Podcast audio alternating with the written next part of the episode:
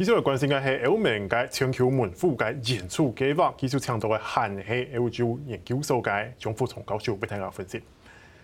教授，那接下来我们来聊聊这个，现在欧盟要推出这个所谓的我们叫做欧盟版的一带一路，叫做全球门户计划，叫做 Global Gateway。然后呢，预计七年要用掉三千亿的欧元和台币九点五兆这样规模。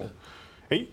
看起来这样的援助计划。好像就是要对抗所谓的中国“一带一路”嘛，老师是有这个味道了，因为他提到就是说对对开发中国家的援助，第二个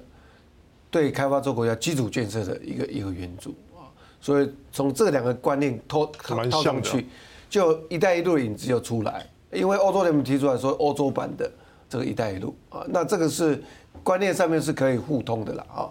那其实这三千亿啊，是从二零二一到二零二七，在他共同预算里面要拨出这条钱来，那是在十二月一号刚提出来的啊，所以他这个政策原则上是呼应在六月份在英国举行的 G7 峰会里面，那美国拜登总统在这个峰会里面非常慎重的，为了要打中国，对抗中国的一带一路，呃，要要阻断中国因为一带一路。所创造出来对国际政治的一些影响，所以他在拜登在这七六月份的峰会里面就提出所谓的 Build Back Better World 三 B E W 的一个政策啊，他承诺当时就承诺说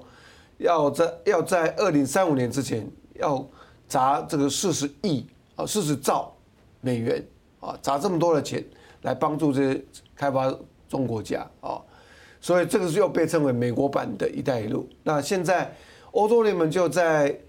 承在 C G G seven 的一个峰会里面也做了承诺，支持拜登所提的这个这个政策。所以有点呼应美国的味道。对，就是呼应这个这个政策。那经过了大概六五六个月嘛，那这个有人有人说欧洲联盟是不是太慢？哦，还是在看看气看风向啊？其实欧洲联盟它是这么大的一个组织。他必须要提案，要去表决，要讨论，所花的时间总是会让人家觉得说比较久一点啊。那这一项计划里面，其实啊不是对非加太国家而已啊。那一般媒体里面有这样的一个一个了解，说这个就是跟以前欧洲联盟的援助计划、开发计划是很像，要对非洲啦、加勒比海或亚太亚太国家里面去去提供援助，算是旧酒装新瓶的感觉吗？其实不是这一回事，它是对全世界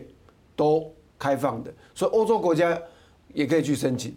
中呃西巴尔干半岛这些阿尔巴尼亚啦、马其顿这些国家都可以去申请，所以它是对全球的啊去开放的一个一个计划。那这个计划里面，它的它的目的啊是当然是要提振他们的基础建设，所以在计划中里面这提得非常清楚。现在的欧洲执行会主席乌苏拉冯德莱他就讲得非常清楚，这个计划要对于硬基基础建设啊，比如说水电啦、道路啦、公路啦、机那个机场啦、港口这些硬基础建设提供援助。那软基础建设包括一些软体的软体设备啦、数位化啦、教育啦，甚至现在我们所热议的一些医疗技术的研究的的设置啊。所以这些软硬基础建设是这一次这个我们看到说。欧盟的全球门户战略里面的一个亮点，那推行的办法里面呢，它是要把所有欧盟的力量把它结合在一起啊，它对内要启动，把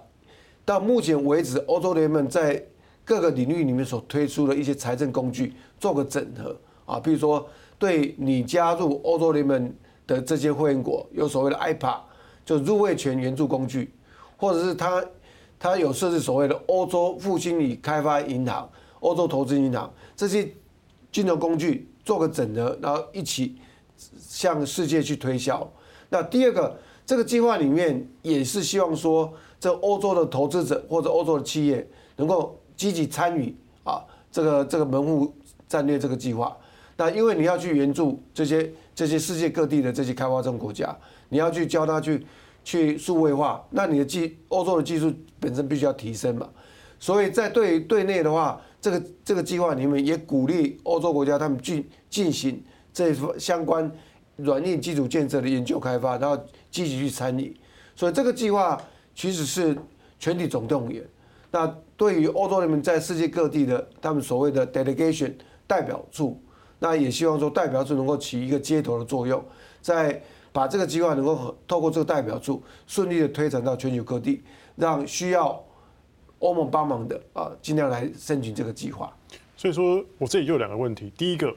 是欧盟想要再进一步扩大自己在世界的角色跟地位，第二个。是不是想透过这个计划呢？某程度来讲，我有看到说，诶，他们希望能够将一些环境的环保议题啦，以及一些所谓价值观，包括这些人权的观念，借由这样计划，其实某程度也是包装给这些所谓的呃亚洲、拉美或是非洲的这些国家。是我在看这个计划的时候，其实我我心里很紧张，就是说欧盟会不会又老调重弹？所谓老调重弹，就是他以前在援助计划里面都会把。这个民主啦、反恐啦、这个这个良善治理这些这些价值包装在里面啊，因为这些价值包装在里面之后，造成了当地国很多的反感，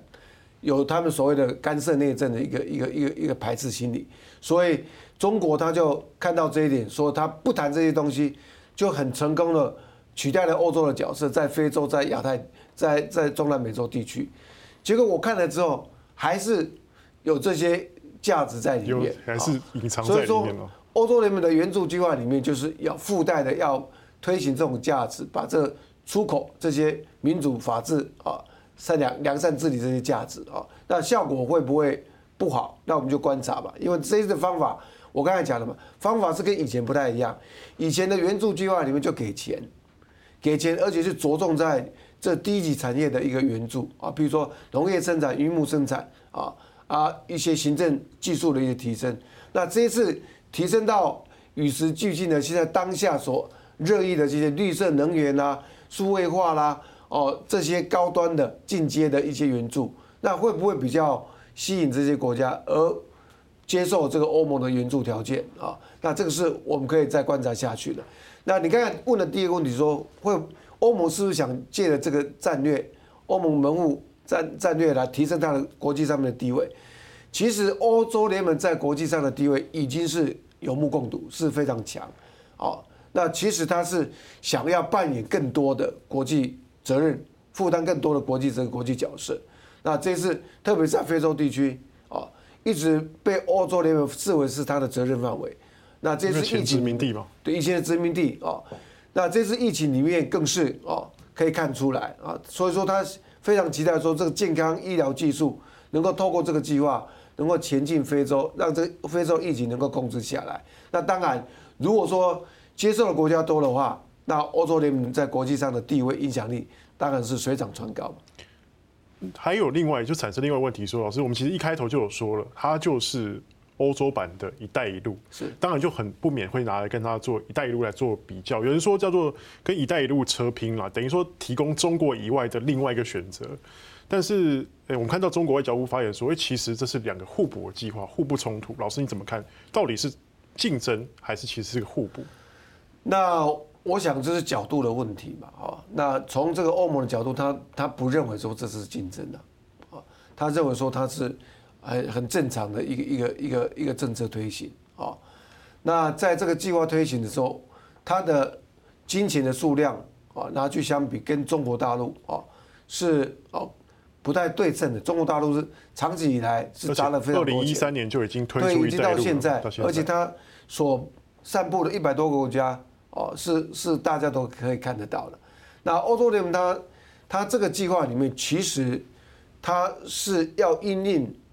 这个中国大陆的一些做法没有做啊，特别是一带一路，它已经深入欧洲国家，那让他们非常有感的说，这个中国中国已经从亚洲进入欧洲了，那我们欧洲人民应该要反向从欧洲前进到到亚洲，所以这个概念在二零一八年他有提出所谓的跟亚洲连结的策略啊，那后来后来又陆陆续续有提出一些对亚洲的一些计划。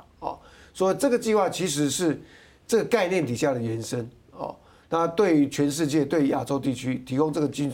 这个金金钱跟技术的援助，让这些开发中国家也能够哦，除了跟中国接触之外，也能够考虑说跟跟欧洲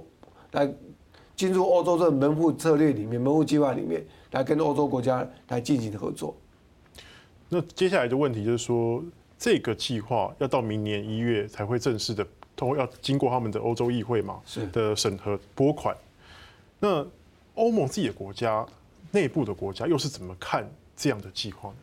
当然他们是乐观其成嘛，啊，那因为这个计划是大家可以共争起、同争同争利益的嘛。因为他的计划有很多，也我刚才讲过说，也对